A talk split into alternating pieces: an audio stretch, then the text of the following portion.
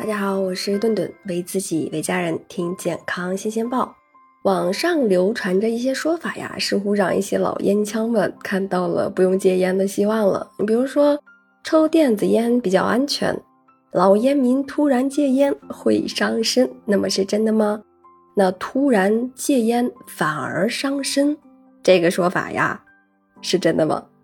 戒烟以后会出现戒断症状，它呀是属于正常现象。那有种说法是什么啊？不要轻易戒烟，突然戒烟反而会伤身。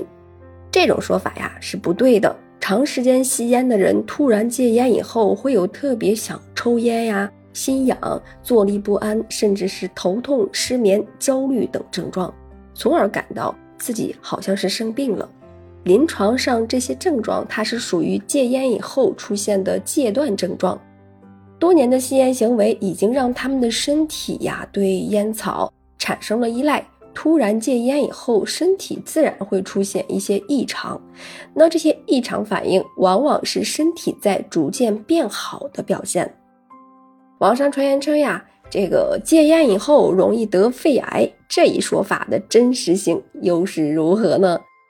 这一结果正是由于长期吸烟导致的。与戒烟是没有关系的。突然戒烟以后被诊断出肺癌，要么是时间上刚好碰巧，要么就是因出现戒断症状去医院检查发现了肺癌。那如果是戒烟之前主动去检查身体，同样可能会查出肺癌。那是否得肺癌跟戒烟丝毫没有关系，长期吸烟恰恰大幅度提高患癌的风险。那也有人说了，这个抽电子烟很安全，真相是电子烟的烟雾具有细胞毒性。近年来，电子烟的销量也是迅速的增加，不少商家就说呀，这个安全烟草替代品为卖点进行宣传电子烟。实际情况如何呢？电子烟是一种模仿卷烟的电子产品。有着与卷烟类似的外观、烟雾、味道和感觉，大多呢是由烟叶，那它含有这个尼古丁、香精、溶剂、丙二醇等等，还有那个电源、雾化部件和这个控制单元等构成。在电源供电和控制单元的作用下，烟叶受热雾化以后形成烟雾，可以和这个。吸入气溶胶，从而产生与使用卷烟相似的体验。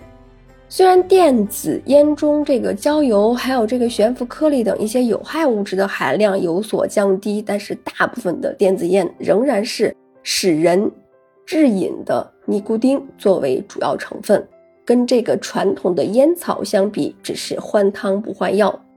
研究发现，电子烟中含有甲醛、乙醛等一些羟基化合物。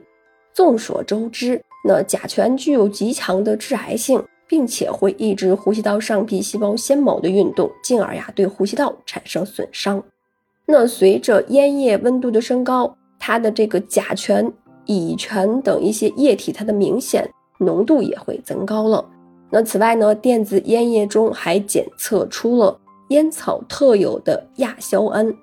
其中，N 亚硝基降烟碱等被国际癌症研究机构列为一类致癌物。那这些科学证据都摆在我们的面前，应该充分认识电子烟可对人体产生损害的事实了。那有人会说了，我这个戒烟有害吗？戒烟初期，很多人会出现这个口渴、咳嗽，呃，手足痒、头痛。盗汗、注意力不集中，甚至是睡眠中断、震颤等一些不适的症状。一般呀，烟龄超过二十年的人群，在戒烟初期，身体的确可能会出现一些不适症状，被称作是戒断症状，对健康影响不大。所以呀，突然戒烟反伤身，没有任何科学依据。